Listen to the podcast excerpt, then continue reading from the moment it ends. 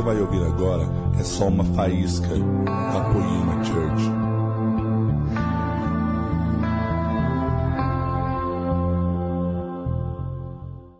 Eu quero falar hoje aqui pela manhã, e talvez à noite também eu possa pregar algo diferente, sobre o principal dom da Bíblia. Quando o Leandro me ligou e falou, cara, nós estamos numa série sobre cultura do céu, você poderia trazer uma palavra? Eu viajo muito. Hoje era o dia que eu estaria na igreja, mas quando um amigo pede assim tão carinhosamente, a gente prontamente atende. Eu quero falar sobre o principal dom da Bíblia. E eu digo de fato, o principal dom da Bíblia. Em Romanos, no capítulo 14, no versículo 17, diz assim: Porque o reino de Deus não é comida nem bebida, mas justiça, paz e alegria no Espírito. Vamos ler mais um texto em Mateus 6 e 33. O texto diz assim: Mas buscai primeiro o reino de Deus e a sua justiça, e as demais coisas vos serão acrescentadas. Bom, primeiro lugar, eu vou explicar a parte que eu não vou pregar, mas não dá para ficar um, um, fio desencapado. A parte das demais coisas vos serão acrescentadas. Nós vivemos hoje uma crise de identificação doutrinária. Hoje é uma época de muitas vozes. Literalmente, as pessoas estão se acercando de vários pregadores. Você prega na igreja, as pessoas vão no YouTube e começam a ouvir muitas e muitas vozes. Eu sou pastor e aí elas vêm e dizem: Pastor, Fulano pregou isso. Falei, agora vai lá e peça para ele visitar a sua casa e orar por você no hospital. Porque se eu sou o pastor que Deus colocou na sua vida, você não vai vir até mim e vai dizer, mas fulano na internet disse outra coisa. Amém? Então, hoje é uma crise complicada. As pessoas se acercam. Quando elas não escutam, quando não gostam daquilo que você prega, elas vão lá na internet e falam assim: ah, eu creio é nisso que ele falou. Elas começam a se acercar de ensinamentos e doutrinas daquilo que encaixam com a sua maneira de viver. Eu costumo dizer que quando as pessoas não conseguem mudar de vida, elas mudam de teologia. Elas mudam o jeito de crer. E é isso que tem acontecido hoje. Aqui nesse texto aqui nós vemos duas coisas extremamente interessantes. Primeiro, a parte do vos serão acrescentados. Há um grupo de pessoas que dizem aí que você não pode vir na igreja para receber coisas de Deus. Deus nunca te disse que ele não te daria coisas. Observa o texto, as demais coisas. Isso inclui tudo. Isso inclui a prosperidade, isso inclui o carro, a casa e etc. Mas tudo isso são demais coisas. Não é pecado esperar de Deus coisas. É pecado colocá-las na frente do reino. Entendeu o que eu disse? A Bíblia diz que as demais coisas são importantes. Elas são acrescentadas, elas não são tiradas. Deus vai nos dar demais coisas. Isso está muito claro. Jesus disse: Vou lhe dar as demais coisas. Elas virão de acréscimo. Então nunca mais deixe ninguém dizer: Ei, Deus nunca te prometeu te dar isso, nunca te prometeu te dar aquilo outro. Não é verdade. Ele disse: Vai ser acrescentado na sua vida. Todas as demais coisas. Amém?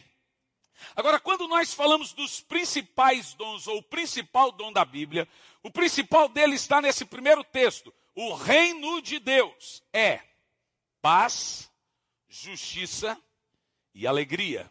Diga comigo, paz, justiça e alegria. Normalmente, quando nós pegamos esse texto, nós imaginamos que o termo justiça é igual a igualdade. O reino de Deus é um reino de justiça, mas não é um reino de igualdade. Inclusive, não há igualdade no céu. Lá no reino de Deus não existe igualdade. A igualdade faz parte da graça, mas não faz parte do galardão. O apóstolo Paulo diz: quem não trabalhe, não coma. O reino de Deus, quando você pega a doutrina dos galardões, você vai perceber que ele é um reino completamente meritório. Então, de acordo com aquilo que você trabalhou na terra, você galardoa partes, angaria partes nesse reino. O que, que é igualdade? Igualdade é o seguinte: você trabalha, o outro não trabalha, os dois têm os mesmos direitos. Mas no reino de Deus não funciona assim. No reino de Deus funciona por justiça. Justiça é diferente de igualdade. Na justiça, quem não trabalha, não come. Só come quem trabalha. Na igualdade, todos têm os mesmos direitos, independente de quem trabalha e quem não trabalha. A Bíblia diz que o reino de Deus é paz, justiça e alegria. Só que quando nós falamos desse termo justiça, a maioria de nós imaginamos que o termo justiça é o termo fazer sempre a coisa certa. Inclusive, a palavra justiça significa fazer o que é certo. Mas a palavra justiça no Novo Testamento, em nada ela está ligado ao fazer. A palavra justiça é um dom, ou a justiça no Novo Testamento é o principal dom da Bíblia. Vamos examinar isso nessa noite. Quando nós lemos em Mateus, buscai primeiro o reino de Deus e a sua justiça, está falando de um dom, ou seja, o principal deles. Vamos examinar alguns textos. Veja comigo, Romanos capítulo 1, no versículo 16 e no versículo 17. O texto diz assim: Paulo diz, porque não me envergonho do evangelho de Deus, porque é a salvação de todo aquele que nele crê. Primeiro do judeu, depois para o grego. No verso 17 diz: Porque no evangelho se revela a justiça, que é de fé em fé, porque está escrito: o justo vive do fazer. O justo vive da fé. Observe o verso 17 de Paulo. No Evangelho revela a justiça de Deus. Agora você começa a entender quando o texto diz que o reino de Deus é paz e justiça e alegria. Quando Jesus disse: buscai primeiro o reino de Deus e a sua justiça, é essa justiça do qual Paulo está falando. Para você entender que no Evangelho se revela a justiça de Deus. E qual é o Evangelho do qual Paulo não se envergonhava? Paulo diz assim: Eu não me envergonho desse Evangelho. Por que Paulo deveria se envergonhar? Nós temos um exemplo. Em Gálatas, nós encontramos uma história em que Paulo, Barnabé e Pedro estavam comendo na casa de irmãos que não eram judeus. Então chegou o apóstolo Tiago, que era o pastor da igreja de Jerusalém. Quando Tiago chegou, Pedro e Barnabé, com vergonha de onde eles estavam, se levantou. O que eles estavam fazendo naquela casa? Pregando o evangelho. Pedro e Barnabé se levantaram com vergonha. Paulo diz que eles foram hipócritas de se envergonharem de estar na casa de irmãos gentios. E ali Paulo diz que confrontou Pedro e Barnabé na cara, porque eles foram passivos de repreensão por causa da sua hipocrisia. É nesse contexto que Paulo diz: não me envergonho de pregar esse evangelho. Por que ele deveria se envergonhar? Qual é o evangelho que Paulo não se envergonha? Nós sabemos qual que é. Toda vez que você lê na Bíblia a palavra evangelho, prega o evangelho, não se envergonhe do evangelho, esse é o evangelho, anuncie o evangelho, é isso que Paulo está falando. Só tem um evangelho. Qual é ele? Veja em Gálatas, por favor. Gálatas capítulo 1, no versículo 6. Qual é o evangelho que Paulo não se envergonhava? Que Pedro e Barnabé logo no início se envergonhou. Esse evangelho é também chamado evangelho do escândalo. O evangelho do escândalo. Ele é vergonhoso para quem não entende. As pessoas até hoje não compreendem esse evangelho. E as pessoas imaginam que o evangelho é você pegar um conjunto de doutrinas e começar a dissecá-los. O que é o evangelho? Paulo explica qual que é ele. Ele diz assim: insensatos Gálatas, quem vos induziu a sair do evangelho da graça para outro evangelho. Qual é o evangelho que Paulo não se envergonhava? Qual que é? Da graça.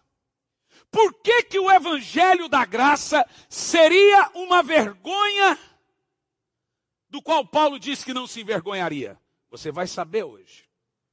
Porque o evangelho da graça, ele promove o principal e o maior dom de todos. É chamado dom da justiça. É nesse contexto que Paulo diz: Não me envergonho do evangelho de Deus, porque é a salvação de todo aquele que nele crê, porque no evangelho se revela a justiça de Deus. Essa mesma justiça é a qual está o reino de Deus, que é paz, justiça e alegria. É essa justiça que você deve buscar para que tenha todas as outras coisas. Quando você entende esse dom, que é o dom da justiça, todas as outras coisas são acrescentadas na sua vida.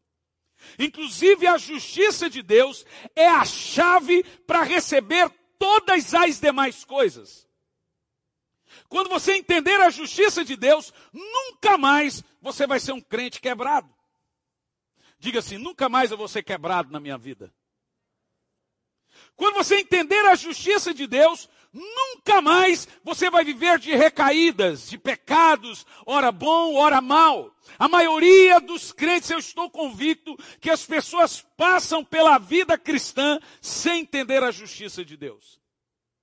E aquilo que você não entende, você não desfruta. Você só desfruta daquilo que você conhece. Agora, o que é justiça? Obviamente a palavra justiça está ligado a fazer coisa certa. Mas no reino de Deus, a justiça não está ligado a fazer. A justiça no reino de Deus está ligado a crer. Crer certo, nunca fazer. E sabe por quê? Porque ser justo perante Deus, sabe, as pessoas compreendem a justiça de maneira equivocada. Esses dias eu vi um pregador dizendo: "Irmãos, nós temos que lutar para ser justos". Isso é ridículo. Ninguém luta para ser justo. O termo já diz completo que justiça é um dom. Veja comigo, Romanos capítulo 5, no versículo 17. Justiça você não luta para ser. Justiça você não paga o preço para ser. Ninguém é mais justo do que outro. Ninguém tem uma porcentagem de justiça a mais que outra. Justiça é dom. O texto diz aqui, ó. Porque se pela ofensa de um só homem a morte reinou por esse, muito mais os que recebem a abundância da graça e o dom da justiça. Quando você tem um dom da justiça, diz o resto do texto, reinarão em vida. Você percebeu? Justiça é um dom da graça. Quando você recebe a graça, automaticamente você recebe o dom da justiça e tem as demais coisas que Paulo diz aqui que é reinar em vida. É possível você passar pela vida cristã sem reinar em vida. Sem desfrutar da graça. Por que, que você não desfruta da graça? Porque aquilo que você não entende, você não desfruta. Então deixe-me te explicar. O que é justiça? Primeiro, você não é justo pelos seus próprios méritos. Você não é justo pelo que você faz. Ninguém é justo pelo feito. Ninguém é justo fazendo. Então escute bem o que eu vou te dizer. Deus teve várias alianças na Bíblia. Você tem aliança adâmica, noádica, davídica, abraâmica e a da cruz. E ainda é eterna, são sete alianças. Mas nós temos as duas principais alianças da Bíblia: a que Deus fez com os judeus e a que Deus fez com a igreja. A que Deus fez com os judeus, ele chamou de lei. A que Deus fez com a igreja, ele chamou de graça. Deus nunca fez uma aliança de lei com a igreja. No dia que nasceu a igreja, nasceu a graça. No dia que veio a cruz, veio a igreja. Quando Jesus disse: Levantarei a minha igreja, ali ele fez uma nova aliança. Quando vem um novo povo, chamado igreja, vem uma nova aliança. Deus nunca fez aliança do Sinai com a igreja. Deus fez aliança da graça com a igreja. Então escute bem. Em cada aliança que Deus fez, aliança você sabe que é eu te dou algo e você me dá algo.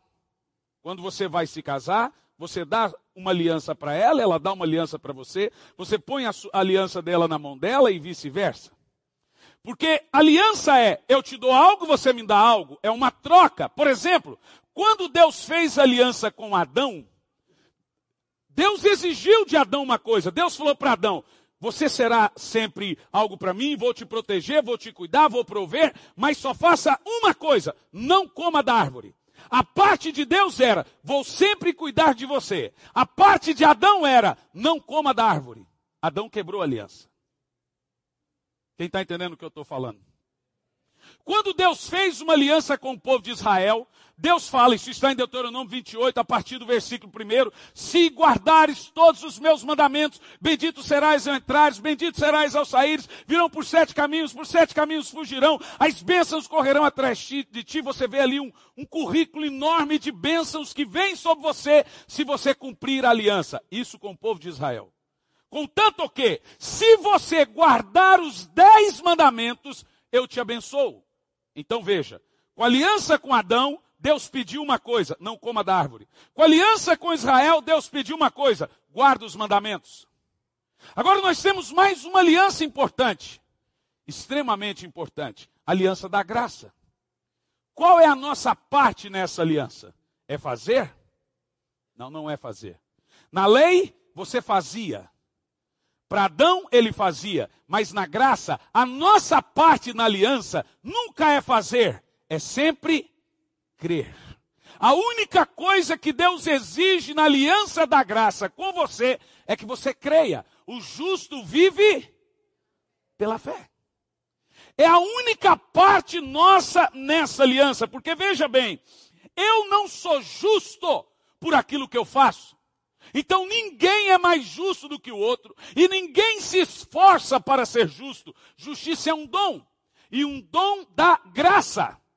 Sabe o que é interessante? Tanto a palavra graça como a palavra dons são palavras primas. Por exemplo, a palavra graça do grego é charis e a palavra dom é charismata.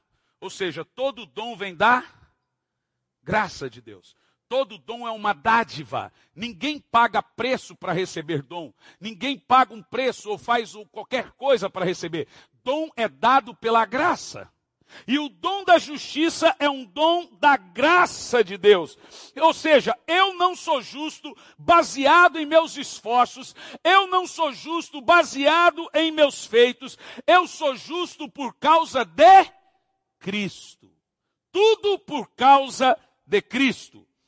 Como nós lemos aqui, porque se pela ofensa de um só a morte reinou por esse, muito mais os que recebem a abundância da graça e o dom da justiça reinarão em vida por causa de Jesus Cristo.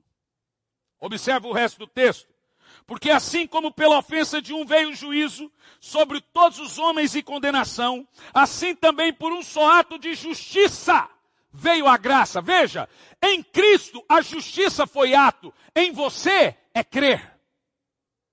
Jesus publicou o ato, você precisa crer no ato.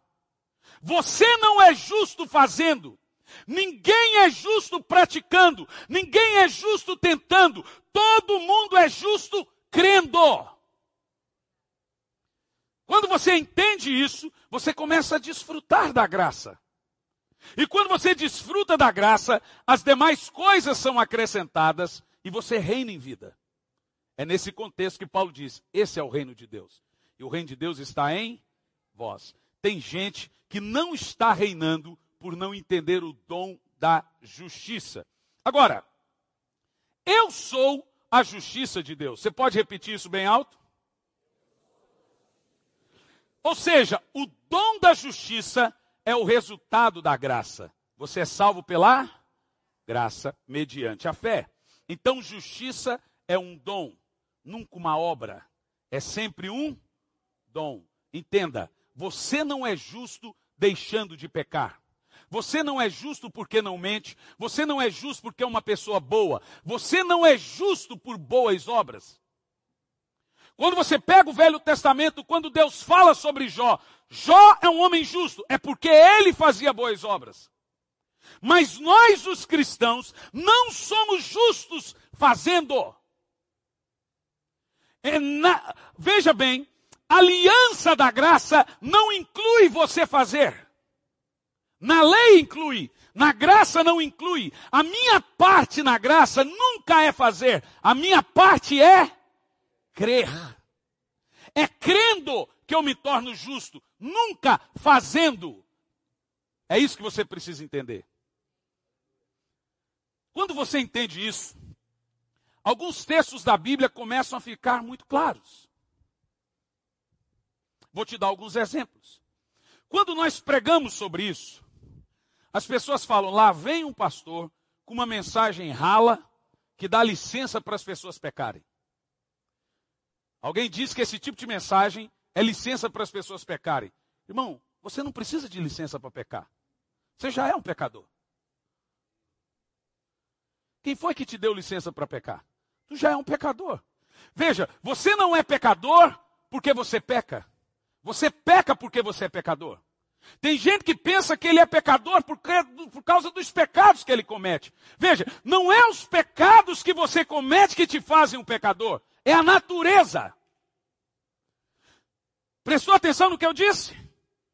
É a sua natureza que te faz um pecador. Você pode estar em casa, orando em línguas, arrotando em línguas, fazendo não sei o que em línguas, jejuando, fazendo o que for, ainda assim tu é um pecador. É a natureza sua. Então você não é pecador porque você pecou, pecou, pecou. Você pecou, pecou, pecou porque você é um pecador. Então você não precisa de licença para pecar. Você é um pecador por natureza. Agora, como nós evitamos esse tipo de situação. Escute bem. Sabe, eu escuto coisas que realmente me assustam na igreja. As pessoas imaginam que quanto mais graça você der para, para as pessoas, mais elas vão pecar. Mas não é isso que a Bíblia ensina. Não é a graça o propulsor do pecado. Quem está comigo aí? Vamos examinar isso na Bíblia. Primeiro texto que eu quero examinar com você. Primeira de Paulo aos Coríntios.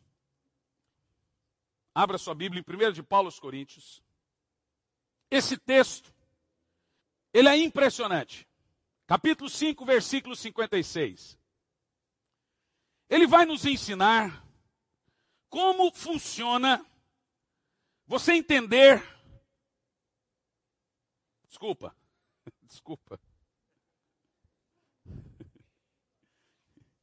Segunda de Paulo aos Coríntios 5 e 21.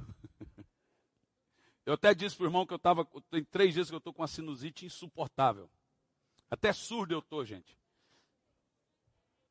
Segunda de Paulo aos Coríntios 5 e 21.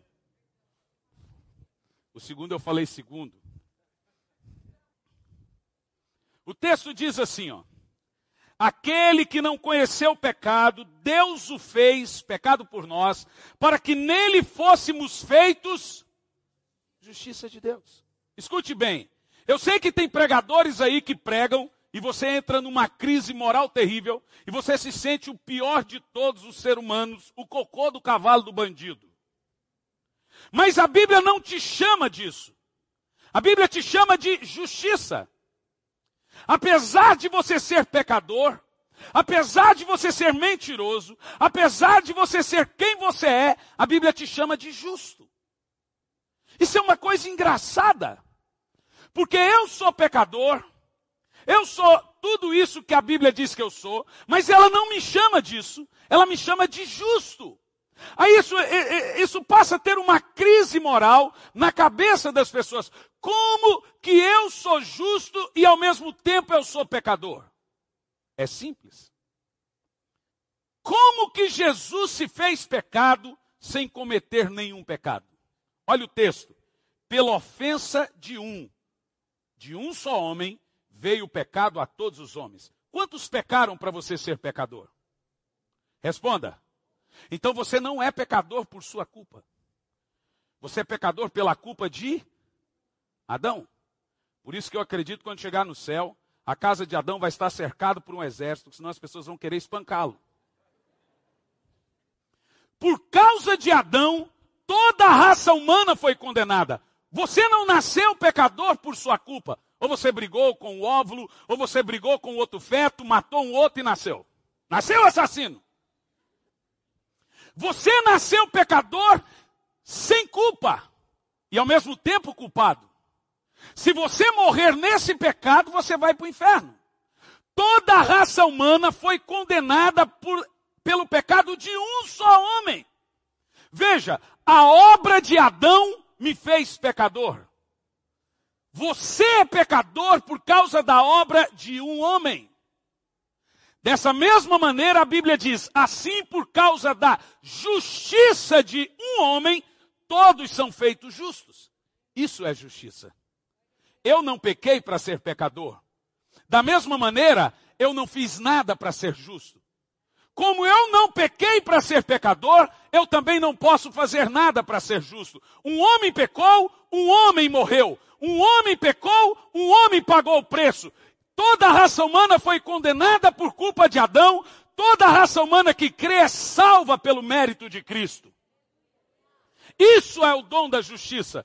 É simples. Lá na cruz do Calvário houve uma transferência. Quando Jesus estava prestes a morrer, Deus pegou o seu pecado e colocou na justiça de Jesus. E agora Deus pegou a justiça de Jesus e colocou no seu pecado. Agora, quando Deus olha para você, ele vê justiça. E quando Deus olhou para Jesus, ele viu o seu pecado. Deus colocou na conta de Jesus todo o seu pecado. A Bíblia diz que ele morreu uma só vez para levar o pecado de todos. Isso é muito importante porque a igreja ainda hoje vive debaixo de uma condenação. E condenação mata. As pessoas adoecem por causa da condenação.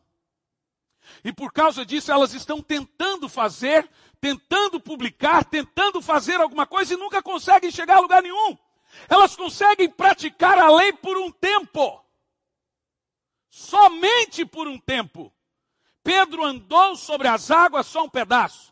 Enquanto ele cria em Jesus, ele andou. Quando ele olhou, olhou para os seus méritos, ele falou: O que, que meu pai vai dizer? Eu estou andando igual Jesus. Olha, os discípulos estão me vendo. Uau! Fez uma selfie.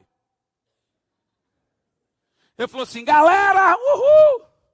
Estou andando. Quando ele percebeu a sua performance, ele afundou. A lei é o início da morte. A lei é a mãe de todos os pecados. Veja na sua Bíblia, Gálatas, capítulo 5, no versículo 4. Gálatas, capítulo 5, no versículo 4. Antes de você observar esse texto, preste atenção. Tem muita gente que antigamente pensava e pegava esse texto, vocês aí, talvez são novos na fé, essa é uma igreja nova, não vai se lembrar. Mas como eu nunca fui ex-nada, nunca fui ex-bandido, ex-gay, ex-nada, eu sempre nasci no lar evangélico, então eu venho de uma cultura muito tradicionalista. Na minha época, apesar dos meus poucos anos de idade, apenas 36, na minha época, o meu pai pregava e dizia que quando o irmão desviava, caía da graça. Quem já ouviu esse termo? Quem já ouviu o termo? Irmão caiu da graça. Quem ouviu o termo? Então, na nossa cabeça, cair da graça era quem pecava. Mas não é verdade. Cair da graça não é quem peca. Muito pelo contrário. Quem peca, ele cai na graça. Ele fica disponível para a graça.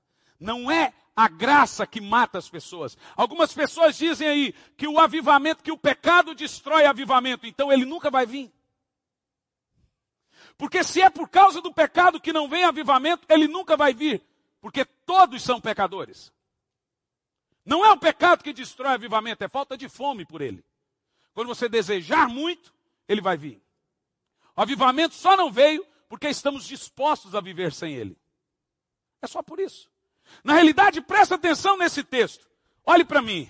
Separados estais de Cristo. O texto que você vai ler comigo em Gálatas separados estais de Cristo, vós que tentais justificar pela lei. Você percebeu? Se você pensar que a sua justiça vem por méritos, se você pensar que a sua justiça vem por sua performance, se você pensar que a sua justiça depende de você fazer alguma coisa, você se separa de Cristo. O texto diz: Separados estáis de Cristo, vós que tentais justificar pela lei, caído da graça está. Você percebeu que cair da graça não é cair em pecado? É voltar para obras da lei? Quem está entendendo aí, diga amém. Quem está entendendo aí o que eu estou falando? Diga misericórdia. Quando você observa esse texto, você começa a perceber que a força do pecado nunca foi fazer, ou nunca foi deixar de fazer. Tem gente que pensa que pregar a graça vai fazer as pessoas pecarem mais. É o contrário. Veja Romanos capítulo 6, no versículo 14. Vamos ler em voz alta esse texto. Vai lá. Ora, o aguilhão do pecado, o aguilhão da morte é o pecado. O aguilhão da morte é o pecado. E a força do pecado é a graça. É assim que está na sua Bíblia? Eu só fiz um teste para saber se você está lendo. Vamos ler Romanos 6 e 14 de verdade agora. Amém? Pode ler você, vai lá. O pecado não dominará mais você, pois não estáis debaixo da lei, mas debaixo da graça. Opa! O que faz as pessoas pecarem? Lei ou graça? Você percebeu que quanto mais graça você dá para as pessoas, menos elas pecam.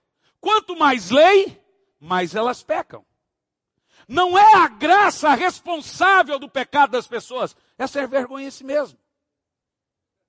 Agora veja 1 de Paulo aos Coríntios 13 e 56. Esse é, irmãos, eu decidi pregar a graça do Senhor Jesus depois desse texto. Depois desse texto eu falei, nunca mais eu vou pregar julgo e lei. Lê em voz alta. O aguilhão da morte é o pecado. E a força do pecado é o quê? A lei. Primeira de Paulo aos Coríntios 13 e 56. O que, que eu falei?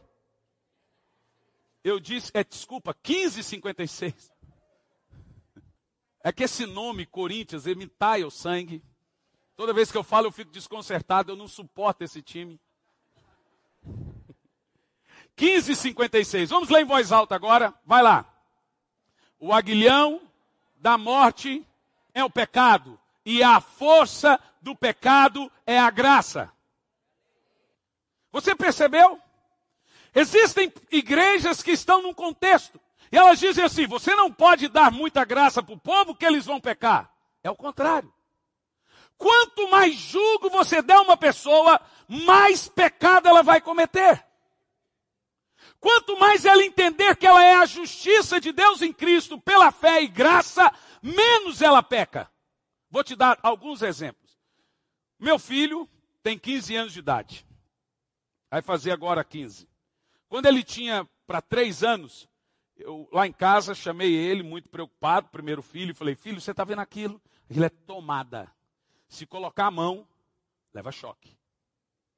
Não, nunca coloque a mão na tomada. Eu mostrei para ele o que é choque, mostrei para ele o que era uma tomada. Quando eu saí de perto, já ouvi o primeiro grito. Ah! Só naquele dia foram 15. Ao todo, 35. Aí quietou. Ficou com medo. A minha filha nunca sequer olhou para uma tomada. Não sou eu que vou dizer para ela o que é. A força do pecado é a lei. Quanto mais você revela e traz a consciência do pecado à pessoa, mais ela vive debaixo de condenação e julgo. A lei revela quem você tem que ser. A graça revela a justiça. A graça revela Cristo. A lei, ela é inflexível. A lei, ela vai vir e vai mostrar, você não presta. E ela veio para isso. A lei veio para mostrar que você é incapaz de ser salvo. A lei não veio para salvar, ela é inflexível. Se ela flexionar, ela não é lei. Quantas pessoas estão vivendo ainda debaixo da lei sem perceber? Vou te dar alguns exemplos. Exemplos práticos. Imagine você que camarada constrói um prédio cheio de vidros, lindo. E ele fala: Olha que lindo esse prédio. Aí vem o, o, sempre aquele destruidor de alegria e fala assim: É bonito, mas tem muito vidro, vamos jogar pedra. Aí ele coloca uma placa: Proibido jogar pedra. Eu não preciso dizer o que vai acontecer depois disso. Os terrenos que mais tem lixo é o que estão escritos.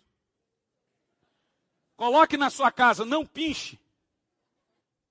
Pecado é transgredir a lei. Paulo diz em Romanos 7 que enquanto não veio a lei, ele nem sabia o que era pecado. Você percebeu que o pecado é o que dá força. A lei é o que dá força para o pecado. Imagine você uma casa que o marido é perfeccionista, xarope, inflexível. Quando a comida vem sem, a, sem sal, ele fala, tá ruim. Quando a casa está suja, ele diz, essa casa vive suja. Quando os meninos estão fedendo, vai dar banho nesse menino jeito de cocô. Ele, esse cachorro está fedido. Pensa em gente assim. Ele só vê os defeitos da mulher, nunca as qualidades. Você acha que a comida vai vir mais gostosa porque ele disse que estava ruim? Quanto mais julgo uma pessoa tem, mais ela se afunda na condenação e mais ela se afunda no pecado. Quanto mais julgo essa geração tiver, mais ela vai se afundar no pecado e na condenação. Aí vocês, pais, preste atenção. Nós acostumamos a dizer, na minha época, eu apanhei e não virei bandido. Não é assim que vocês dizem? E vocês falam com um tom que fosse que, nossa, é porque não apanham hoje que estão do jeito que é. Não é verdade. Porque a geração que vive hoje amargurada, desamparada, sem paternidade, é a geração que apanhava e que vivia debaixo de condenação. Eu sou da época que olhava para o meu pai, ele dizia: O que, que você está me olhando? Se fecha. Quanto mais julgo e juízo, escute bem, pais, escute bem o que eu estou lhe dizendo. Satanás não está nem um pouco preocupado enquanto você ama seu filho. Contanto que você nunca diga. A arma do diabo é impedir você de expressar o amor. O amor só é amor se ele for expressado. Você pode amar do jeito que for sua esposa e seu filho, mas nunca diga. Todo filho precisa ouvir muitas e muitas vezes que ele é amado. Jesus ouvia do pai várias vezes: Este é meu filho amado. Essa geração vive amargurada por causa da amargura da crise de orfandade que viveram no século passado. Na década passada, no tempo passado, e vão trazendo isso e isso e mais julgo e mais peso e mais condenação. O Senhor bradou e disse: Com bondade te busquei, com misericórdia te atraí. Sabe, a maior arma do diabo é você pensar que Deus não é completamente bom. Quanto mais você pensar que Deus pode fulminar você a qualquer hora, quanto mais você pensar isso, mais pecado você vai cometer. Escute isso. Jesus estava pregando o sermão do monte. Saiu um leproso e gritou: Mestre, se quiserdes, pode tornar-me limpo. Nós estamos falando de um leproso, que na lei de Moisés, se fosse pego perante todos, seria apedrejado. Ele saiu diante de uma multidão de mais de 25 mil pessoas. E as pessoas gritando: leproso, leproso, leproso. Ele gritou: Mestre! Sabe, quando eu estava lendo esse texto, eu me perguntei: o que fez esse jovem ter coragem de ir até Jesus? E quando eu examinei a pregação de Jesus que antecedeu a essa situação, eu fiquei maravilhado. Jesus dizia, e ele fala por doze vezes a palavra Pai. Ele diz: Olhai para os lírios, veja como o Pai os veste. Olhai para o céu, veja como o Pai sustenta os pássaros. Se vocês são maus pais, mas dão coisas boas aos seus filhos, quanto mais o vosso Pai que está no céu fará vocês abundantemente. O leproso estava amargurado, sozinho. Há muitos anos ele não foi abraçado, há muitos anos ele não foi cheirado, há muitos anos ele não teve um toque humano. Ele ouviu a palavra Pai, Pai, Pai, Pai. Deixe-me te dizer: todo mundo conhece Deus, mas poucos conhecem Pai. A maioria de nós transferimos para Deus a ideia de Pai que temos no céu a ideia de pai que temos na terra. Se você teve um pai mau que lhe punia por qualquer coisa, você pensa que Deus é assim. Mas Davi, mesmo vivendo na lei, ele teve uma ideia de um pai verdadeiro. Ele disse: O meu pai e a minha mãe pode me abandonar, o meu pai do céu não. E agora veja o que o leproso disse a Jesus: Se quiserdes, pode tornar-me limpo. Observe que ele não disse se puderdes, ele disse se quiserdes. Ele não duvidou se Jesus poderia, ele duvidou se ele queria. O problema do leproso não era falta de fé no poder, era falta de fé na bondade. Todo mundo sabe que Deus é santo, todo mundo sabe que Deus é lindo, todo mundo sabe que Deus é poderoso, todo mundo sabe que Deus habita numa luz inacessível, homem jamais viu, jamais pode ver, todo mundo sabe que Deus é um justo e um reto juiz, todo mundo sabe que Deus pode, mas poucos sabem que Ele é bom. Ele não disse se puderdes, ele não duvidou se Jesus poderia, ele duvidou se ele queria, ele não duvidou do seu poder, duvidou da sua bondade. A Bíblia diz que as misericórdias do Senhor se renovam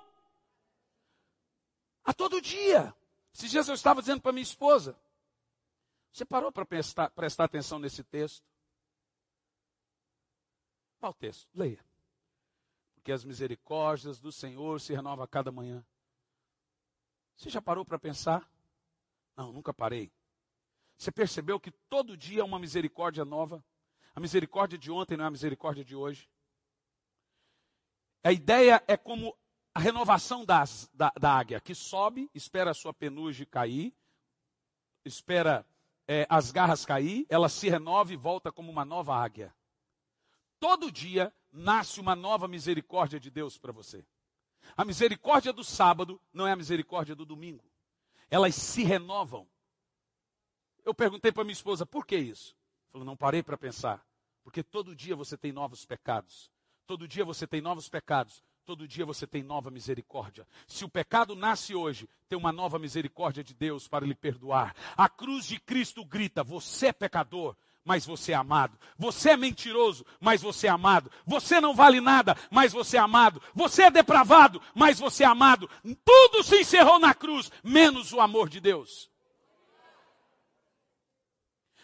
É muito importante você saber disso. Quando você entende quem é e quem você é, sendo a justiça de Deus, isso muda tudo. Muda o seu jeito de crer, muda até o seu jeito de cantar.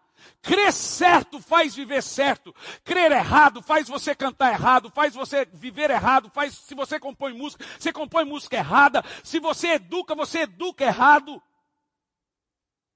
A lei condena os melhores de nós. A graça salva os piores de nós. Agora, por quê? Por que que Deus, será que ele deu uma aliviada? Porque de repente Deus olha para você e fala assim: Ei, eu, você é pecador, mas eu vou te tratar como justo. Tem gente que pensa que é assim. Não, não é assim. Deus me vê como a Bíblia diz que eu sou. Como que a Bíblia diz que eu sou? Nele fôssemos feitos justiça de Deus. Deus não olha para você e diz: Eu sei que você não vale nada, mas eu te trato como justiça. Não é verdade, não é isso. Vamos ver alguns textos aqui na Bíblia. Aquele que não conheceu o pecado, Deus o fez pecado por nós, para que nele fôssemos feitos justiça de Deus. A Bíblia fala de três justos perante Deus, mas não do fazer, sim do crer, em toda a Bíblia. Um é Adão. Adão, antes de pecar, era completamente perfeito, justo homem. O segundo foi Cristo, não conheceu o pecado. O terceiro é você. E agora você fala, eu? Mas eu sou pecador. Você ainda não entendeu. Você não é justo por seus méritos. Você é justo por causa de Cristo. Deus pegou todo o seu pecado e colocou na conta de Jesus. E toda a justiça de Jesus, ele colocou na sua conta. Irmãos, essa é a principal mensagem da Bíblia e esse é o maior dom da Bíblia. O dom de ser justiça de Deus. Mas tem gente que ainda, você sabe que nem o mundo aceita isso. O mundo não aceita a ideia da graça. Recentemente falaram que a Susana von Richthofen se converteu. Se casou com um pastor. Disseram que o Bruno se converteu. Não casou com um pastor, não. Mas disseram que o Guilherme de Pádua se converteu. Fernandinho Beiramar se converteu. Recentemente temos aí todo esse bafafá da conversão do Justin Bieber. Recentemente ouvimos o testemunho do Jim Carrey. Eu não vejo coisas ruins acontecendo, eu vejo a graça de Deus atuando no mundo. Mas algumas pessoas vão dizer: tem que ver se é genuíno. Veja você que é juiz, eu não sou. Eu só tenho que crer. Eu não tenho que ver nada. Eu só tenho que dizer amém. Eu não tenho nem que dizer vamos ver. Eu não posso ver. Eu não tenho essa condição. Não estou no trono. Eu só tenho que crer. Amém?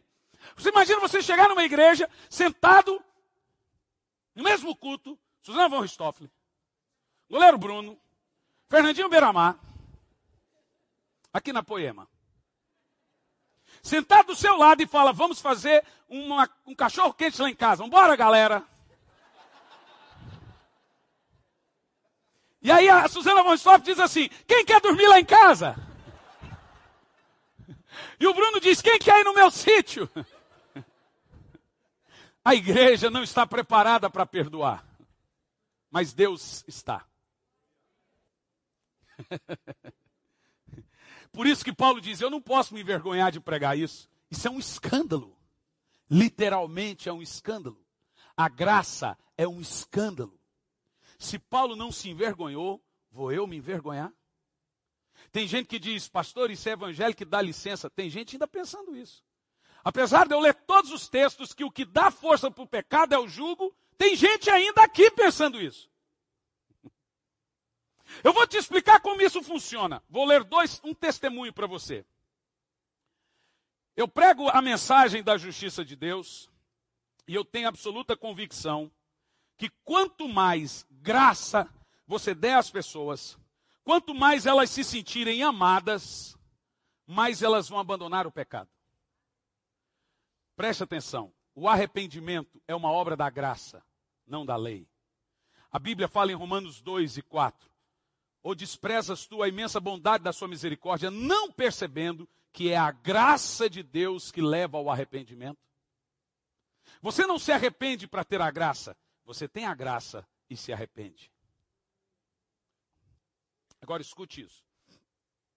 Eu estava pregando na igreja e dizendo que quanto mais as pessoas entenderem a sua identidade em Cristo, mais o pecado vai perder a força. Sabe como que acontece? Quando você entende que você é a justiça de Deus em Cristo, o pecado vai perdendo o domínio. Não é isso que Paulo falou? Porque não estáis mais escravos do pecado, porque não estáis debaixo da lei, mas debaixo da graça. Quando você entende a graça, quando você entende que você é a justiça de Deus, o pecado perde a força. Você não percebe, mas aquilo deixa você. Não é você que deixa aquilo, é aquilo que deixa você. Porque a graça não é força para pecar, não é licença para pecar, é força para não pecar. Só pode dizer não ao pecado quem é livre em Cristo. Quem é livre, ele pode dizer: Não quero, eu não sou escravo.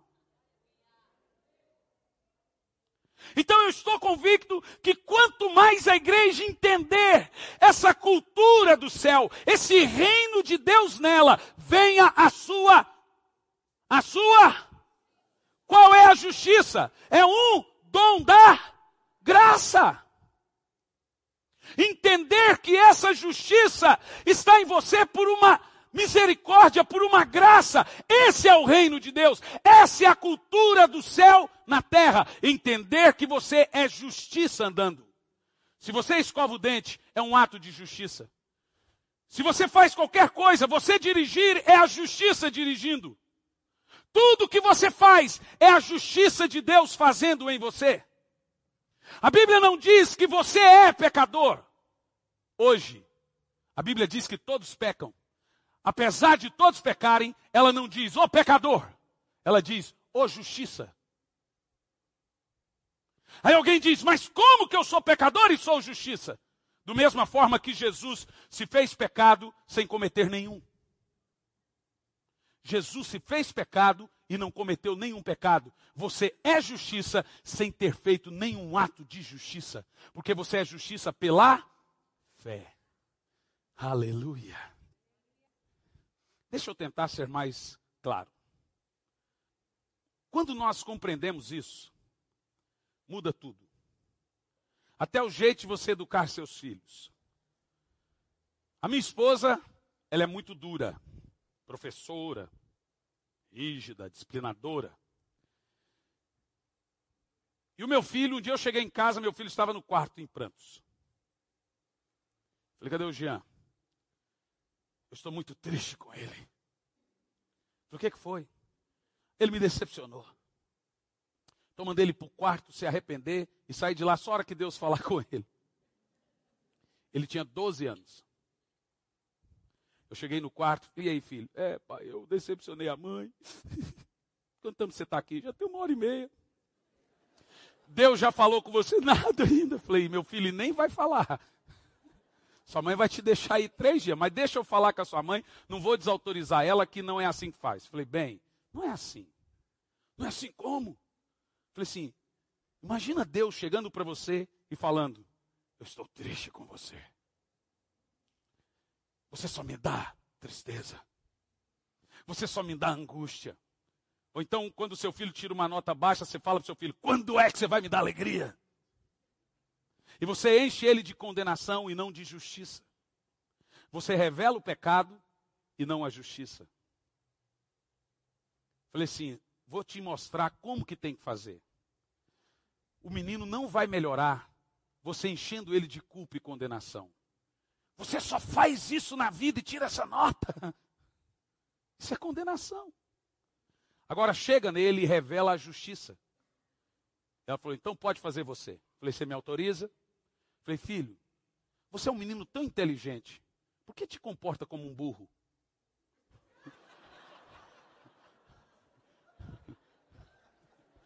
Ei, você aí que está em adultério, você é a justiça de Deus, por que te comporta como um macaco? Filho, você toca todos os instrumentos, você é um crânio. Olha, eu conheço muita gente, poucos têm inteligência sua. Por que tu te comporta como alguém que não sabe nada? Eu sei do seu potencial. Eu te fiz para ser um vencedor, não alguém trancado no quarto chorando porque fez alguma coisa fraca, errada, decepção. Olha, filho, eu sei que talvez você estava mal, a gente fica mal, você não prestou atenção na aula, tirou nota baixa, mas me prometa que você é um menino inteligente e que nunca mais vai tirar nota baixa. Pai, eu prometo, nunca mais tirou. A minha esposa teve vez que ela falou, ficou dois dias sem falar com ele. Eu estou dando um gelo. As pessoas melhoram ou pioram com isso? Respondam. Pioram. Quando você entende que a justiça é revelar quem você é. Ei, você não é um mentiroso, você é a justiça de Deus. Crer certo faz você andar certo. Crer certo faz você praticar certo. Crer certo faz você cantar certo. Um pastor estava pregando e ele estava contando que na igreja dele, uma irmã gostava de fumar maconha. Acho que aqui não deve ter maconheiro. Na minha tem uns três. e aí, ele falou assim, querida, você gosta de maconha? Eu gosto, pastor. Eu amo Jesus, mas eu amo a maconha. Querido, então faz o seguinte: toda vez que você for puxar o baseado, você repete: Eu sou justiça de Deus. Aí ela pegou o baseado. Eu sou justiça de Deus. Ah, eu sou a justiça de Deus. Uhul! eu sou a justiça de Deus. Eu não sou maconheiro. Se eu sou a justiça de Deus, por que me comporto como um tonto? Eu sou a justiça de Deus. Você sabe como nasceu a reforma protestante? Lutero estava se flagelando. Diz a história que ele tinha maus pensamentos como uma fleira. E ele se flagelando por causa dos maus pensamentos aí com a fleira. E ele lia Romanos capítulo 1. Porque no Evangelho se revela a justiça de Deus, que é de fé em fé, porque está escrito, o justo virá da fé. E ele dizia, eu sou a justiça de Deus, e eu sou o justo vivo da fé. Numa hora ele se flagelando e o sangue correndo. Eu sou a justiça de Deus. Não é fazendo, é crendo. Não é por obras, é pela fé. Ele jogou o chicote e diz: o justo vive da fé. Quando você crê certo, o pecado perde o domínio. E sabe por que o pecado perde o domínio? Porque a única arma que o diabo tem contra você é a que você fornece a ele. Satanás não te faz pecar, mas ele vem depois e usa a acusação. Então o diabo espera você pecar. E depois ele vem e fala: Que lixo de imagem e semelhança de Deus que você é. Que nojo. Ele usa a culpa, a condenação quando você entende que você é a justiça de Deus, Satanás perde o seu domínio. Sem condenação não tem condenador. Sem acusação não tem acusador. É nesse contexto que a Bíblia diz que nós vencemos o acusador pelo sangue do Cordeiro. Quando você entende que você é a justiça de Deus, Satanás perde todo o argumento que ele tinha contra você. Sabe, isso aqui eu quero te revelar. Isso eu, eu quero que você entenda isso de uma maneira muito tremenda. Pega a sua Bíblia. Em Romanos capítulo. Ô oh, Jesus. Desculpa, não é Romanos, é João capítulo 14. No versículo. João 16, versículo 6, por favor. Você sabe que muitas vezes nós pegamos esse texto interpretamos ele de uma maneira totalmente equivocada para você entender qual é o papel do Espírito Santo dentro de nós. João 16, Evangelho. A partir do versículo 6. Jesus diz assim, ó: Antes porque isto vos tenho dito, o vosso coração encheu de tristeza. Todavia digo-vos a verdade, que convém que eu vá, porque se eu não for, o Consolador não virá, mas quando eu for, eu o enviarei. Jesus está falando do Espírito Santo. Agora olha o próximo verso, verso 8. E quando ele vier, convencerá o mundo do pecado, justiça e juízo. Irmãos, por muitos anos da minha vida, eu preguei que o Espírito Santo está aí lhe convencendo você dos seus pecados. Então eu dizia, irmãos, quando você se converte, na mesma hora o Espírito Santo põe dentro de você uma campainha. E aí quando você peca, a campainha diz, hum, pecou. Não tem campainha, porcaria nenhuma. Esquece. Mas, pastor, o Espírito Santo nos convence dos nossos pecados. Tem gente realmente que imagina que o Espírito Santo está dentro de você. Toda hora que você erra, ele fala: Ei, você pecou. Ei, você pecou. Não diz isso. Se você pegar o verso 8, você vai dizer, ele convence do pecado. Mas pega o contexto. Qual é o pecado que o Espírito Santo convence? Verso 9. Vamos ler em voz alta. Do pecado. Do pecado qual que é? Porque não crê em mim. Uh. Qual é o pecado que o Espírito Santo está lhe convencendo? de não viver da fé, de não crer na obra da, da cruz. Deixe-me te dizer, se você crer na cruz de Cristo, a cruz de Cristo lhe qualifica a tudo em Deus. Se não crer, você está desqualificado. Na graça, só tem uma condição de você quebrar a aliança: não crendo. Adão quebrou aliança quando ele comeu a árvore. O povo de Israel quebrou aliança quando não guardou o mandamento. A igreja quebra aliança quando ela não vive da fé, quando ela não crê. O justo vive pela fé. Diz aqui, ó, do pecado por não crer em mim. Eis, não é dos seus pecados. Não tem uma campainha. E você pecou. E você mentiu. E você fez isso. Pim, você fez aquilo outro. Não é isso que ele faz. Porque Romanos 8 e 26, que é o contrário, ele me ajuda em minhas fraquezas. Ele é o meu ajudador, não meu acusador. Uau! Da justiça. Qual é a justiça para nós? Crer.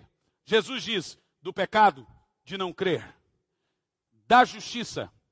Aí ele diz assim: porque eu vou para o Pai não me verão mais. O que, que Jesus está dizendo? Enquanto eu estou aqui, quando alguém vem tirar sua alegria, do reino de Deus. Quando alguém vem lhe acusar, eu digo: não, vocês estão comigo, vocês são meus filhos, eu sou o, o pai de vocês, eu mostro a justiça de Deus, eu falo do pai para vocês, mas eu vou embora. E quando eu for embora, o acusador vai vir lhe acusar. Mas quando o acusador vier lhe acusar, o Espírito Santo brada e diz: Tu é a justiça de Deus. Tu não é um mentiroso, você é a justiça de Deus. Tu não é um adúltero, você é a justiça de Deus. Ei, tu é a justiça de Deus, por que te comporta como um mentiroso? Tu é justiça de Deus, por que te comporta como um adúltero? Tu é justiça de Deus, por que te comporta como alguém que mente? Você sabe que para alguém mentir, ele tem que dormir com o diabo e fazer um filho. A mentira é filha de quem? Então toda pessoa que mente coabitou com o diabo e deu à luz a um filho, uma filha chamada mentira. Se você é justiça de Deus, por que se comporta como mentiroso, como enganador, como adúltero, como viciado em pornografia? Tu é a justiça de Deus em Cristo.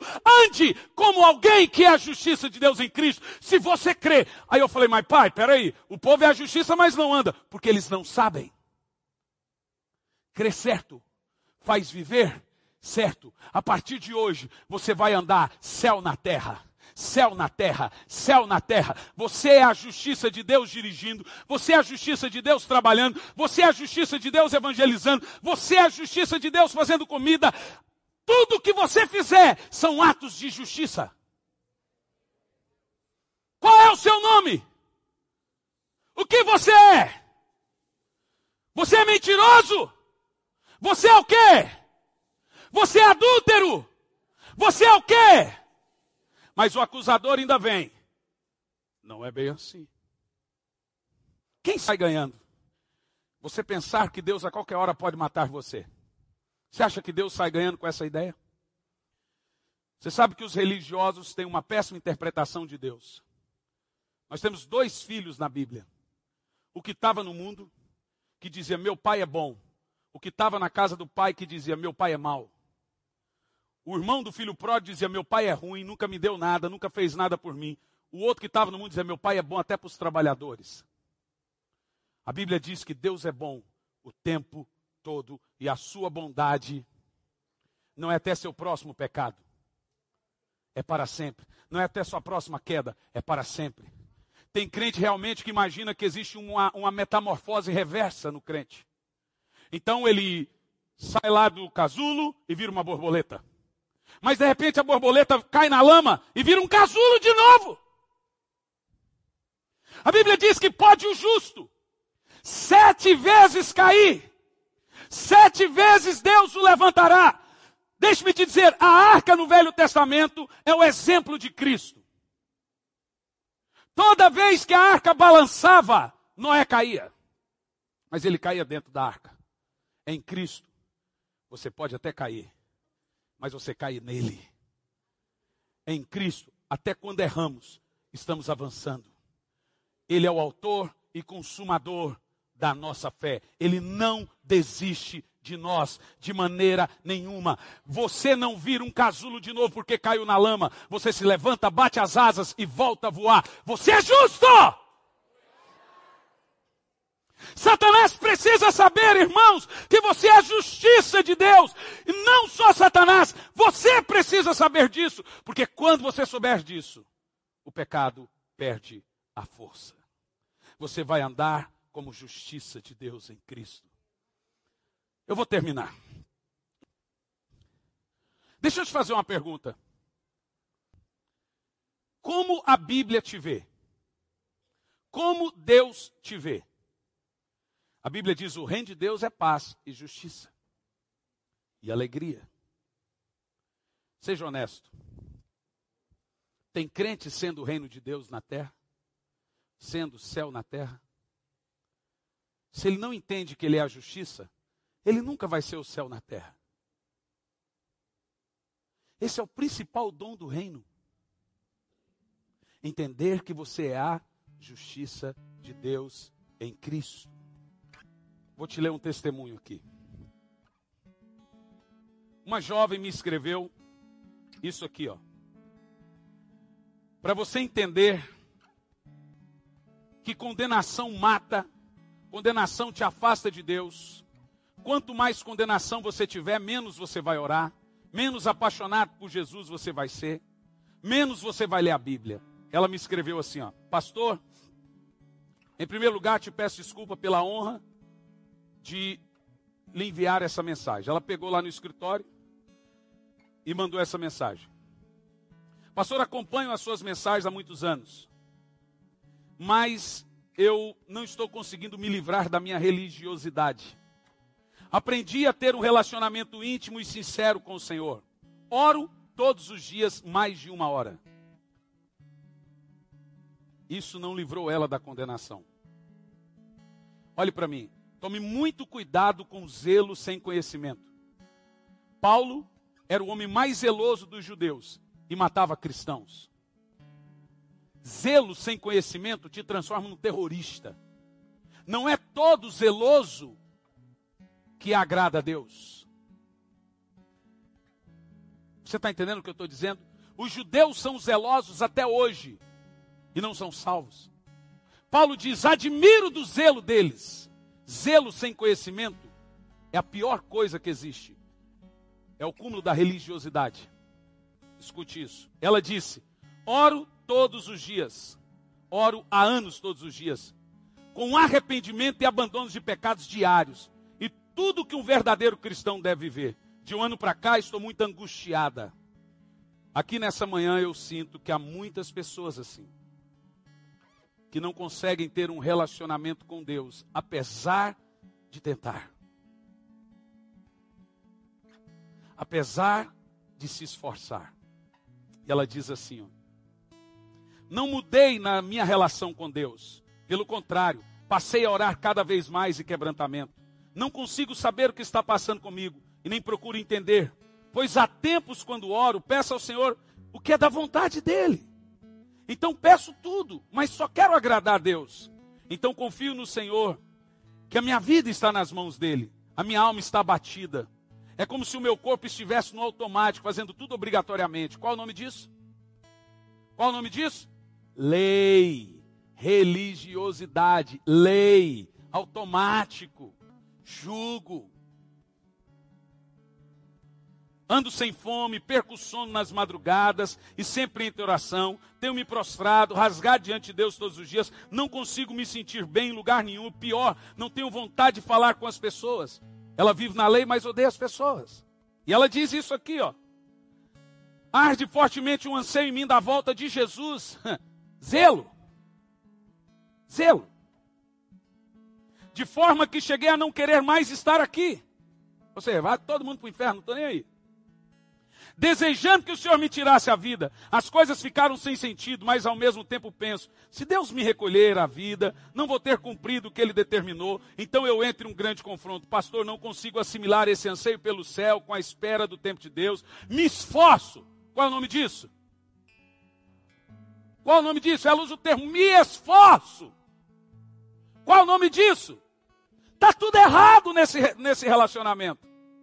Essa aliança é errada. A nossa aliança hoje não está implícita em fazer, e sim em crer em Jesus. É pela fé. Ela diz: Me esforço, me esforço. E ela continua: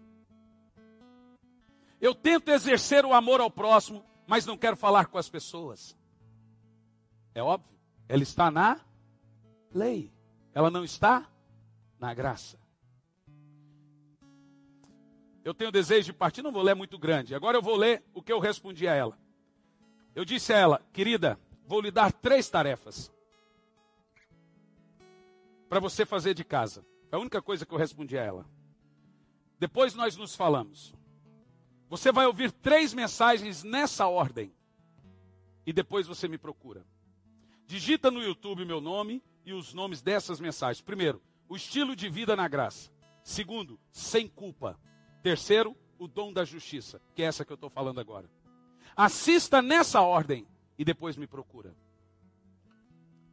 Passado três dias, ela me mandou a mensagem: Pastor, assisti, estou extasiada. Essas três pregações são maravilhosas. Ontem eu vi todas.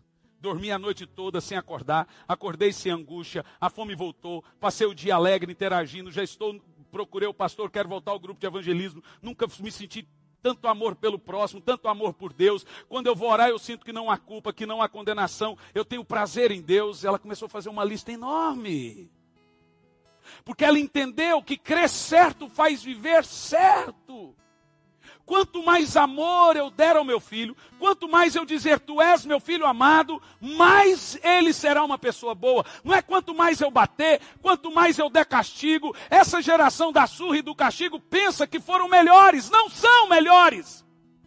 Nós, filhos, hoje, somos resultados da amargura, da falta de paternidade do passado. Se a geração piorou, é porque a educação passada não funcionou. Isso é óbvio.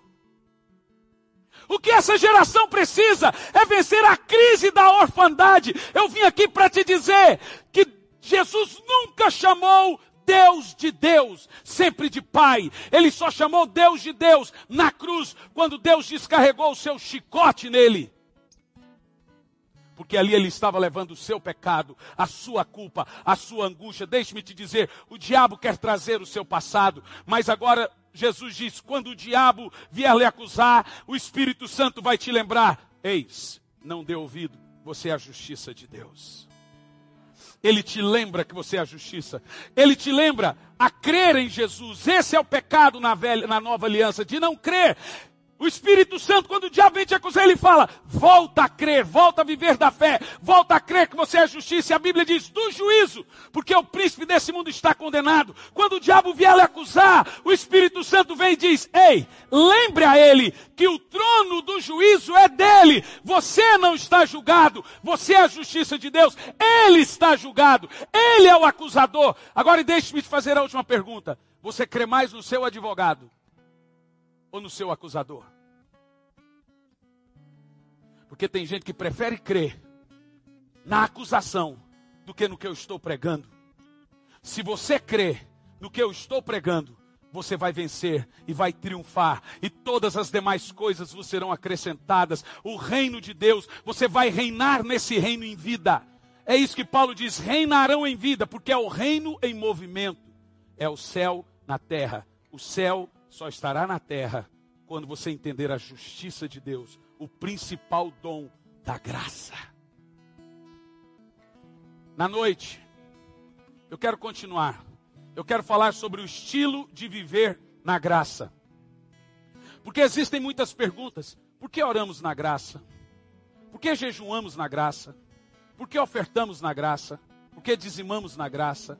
São perguntas extremamente importantes nesse mundo da graça, que devem ser respondidas nesse reino de justiça.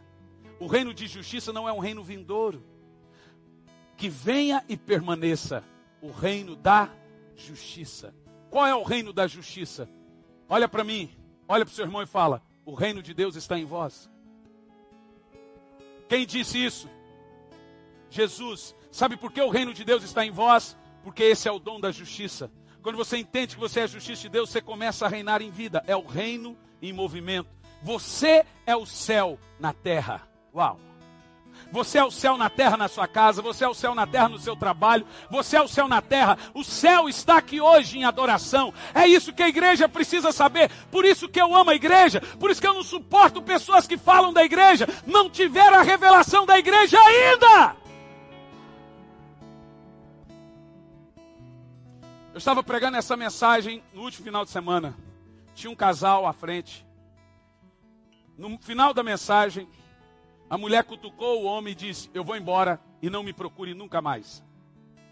E saiu chorando. Eu olhei e falei: Eita, desgraça é um casamento. A mulher foi embora. Terminou o culto, o homem veio para mim e disse: O senhor desgraçou meu relacionamento. Eu sou águia, irmão, não sou galinha. Na hora eu percebi, ele não falou casamento, era um relacionamento ilícito. Falei assim, graças a Deus. Por que o senhor diz graças a Deus? Deus te revelou. Falei, você não precisa revelar, está estampado. Você não falou casamento. Qualquer pessoa falaria, você acabou com o meu casamento. Deixe-me te dizer, começou errado, mas vai terminar certo. Mas não com você. É, pastor, ela era minha namorada de infância, ela deixou o marido, eu deixei a esposa, nós estamos juntos há dois anos. Mas na hora da mensagem ela me cutucou e disse: Eu sou justiça de Deus, não sou isso e não me procure mais. E eu falei: E você? Tu és justiça de Deus, por que te comporta como um tolo? Tu és justiça de Deus, por que te comporta como um prostituto? Volta para tua casa e para tua mulher. Ele disse, chorando, um homem enorme, eu sou justiça de Deus. Eu sou justiça de Deus. O pecado perde o domínio. Quando você entende que você é justiça de Deus, você não se esforça para vencer a pornografia. Você simplesmente perde aquele apetite pela prostituição. Porque é o pecado que vai embora. Não é você que deixa ele, é ele que deixa você. Você é justiça de Deus em Cristo. O reino andando, o reino andando. Aquele que vem permaneça. Eu quero que você levante as duas mãos. E eu quero que perguntar uma coisa nessa manhã. E eu vou perguntar e você vai bradar alto. Eu vou perguntar o que você é. Você vai gritar alto que você é a justiça de Deus. O que você é? O que você é? Você é um mentiroso. O que você é? O diabo tem razão sobre você. O que você é? O pecado tem domínio sobre você. O que você é? A prostituição te domina. O que você é? Então pare de se comportar como um tolo e ande como o reino de Deus na terra.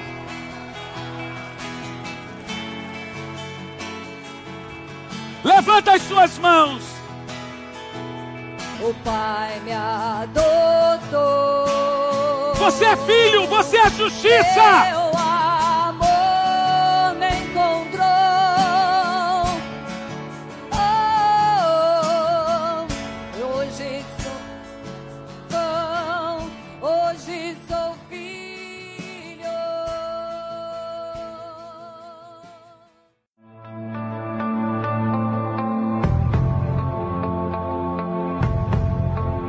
Você acabou de ouvir uma mensagem da Poema Church. Para mais informações, acesse o nosso site poema.com.br.